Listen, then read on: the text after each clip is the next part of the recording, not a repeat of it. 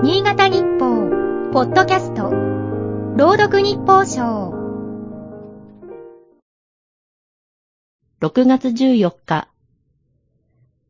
おもちゃの国内市場規模が2022年度に1兆円を超えた。比較可能な2001年度以降では初めての水準だ。躍進を支えたのはスポーツ選手やアニメのキャラクターが印刷されたトレーディングカード、トレカという。対戦型ゲームの道具になるほか、多くの種類を揃える道のりがコレクター魂を刺激する。先日の本誌大人プラスも県内の専門店や愛好家の姿を紹介していた。発行枚数が極めて少ないレアカードは1枚1000万円以上で取引されるというから驚く。それだけに詐欺事件などのトラブルも頻発したが、最近は不正な複製を防ぐサービスも登場している。紙幣に絵などが描かれたカードは、古今東西の人の心をくすぐる。代表例はトランプだろう。英語でカードといえば、まずトランプの札を指した。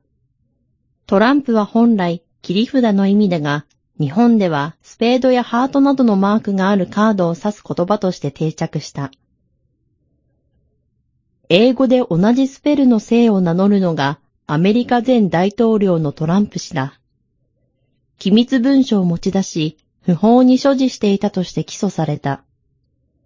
起訴状には軍事機密を外部の人間に平然とさらす姿が記された。呆れるというより身震いがする。それでも次期大統領選をめぐる共和党の候補者争いでトランプ氏はトップを走っている。やはり切り札はこの人なのか。そういえば、この人が交流サイト SNS で重大発表があるとぶち上げ、蓋を開ければ自身をモデルにしたトレカの発売だったこともあったっけ。